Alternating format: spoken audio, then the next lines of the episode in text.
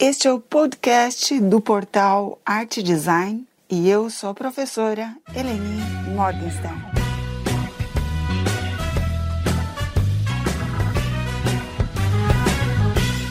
Iniciamos esse podcast com a seguinte indagação: Mas afinal, o que é isso que é a moda? E para falar sobre o que é isso que é a moda, eu vou fazer uma contextualização inicialmente numa pesquisa bem atual do projeto Symbol da Univille, Universidade da região de Joinville, que vem sendo divulgada por meio de produção audiovisual pelo portal Arte Design. Estamos estudando a moda brasileira, mas num recorte bem específico, no período colonial, e analisando seus desdobramentos na atualidade. E para isso nós iniciamos na nossa querida São Chico, isso, São Francisco do Sul, aqui de Santa Catarina. Passamos por sítios históricos em outras cidades aqui de Santa Catarina também e fomos a Portugal rastreando a história barroca, que está nas origens da nossa arte aqui do Brasil, ou seja, nas origens da arte, do design, da arquitetura, da escultura e do vestuário aqui, que são constituintes da moda brasileira até os dias de hoje.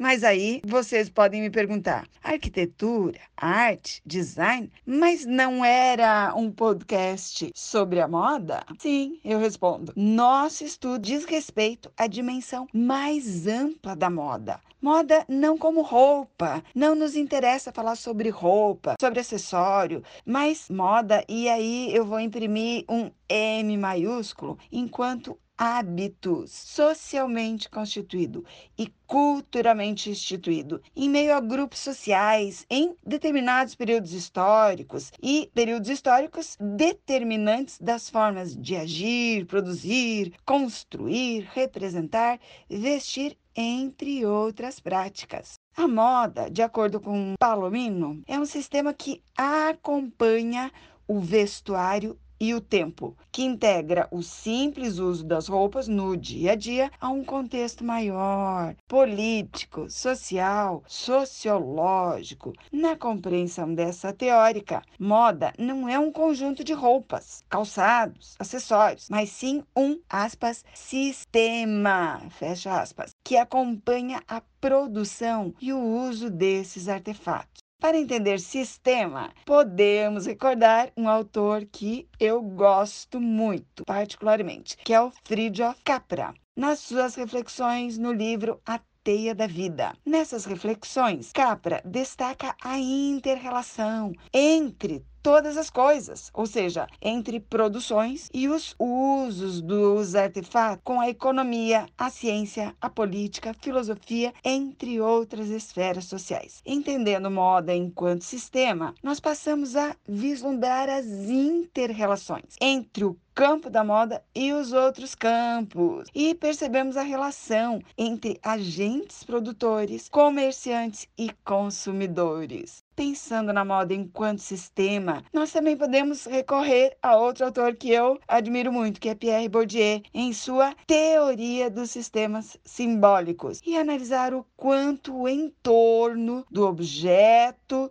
de moda influencia e é influenciado pela moda, ou seja, história, cultura e sociedade passam a compor fatores extraestéticos que delineiam os rumos da própria moda. Lipovetsky também destaca a moda enquanto fenômeno social de considerável oscilação, ou seja, vem e vai, evidenciando que a moda está nos comandos da nossa sociedade. Ou seja, a sedução e o efêmero tornaram-se, em menos de meio século, os princípios organizadores da vida coletiva moderna. Alguma vez chegamos a pensar na moda com todo esse destaque? Como condutora de práticas sociais, como formuladora de concepções culturais?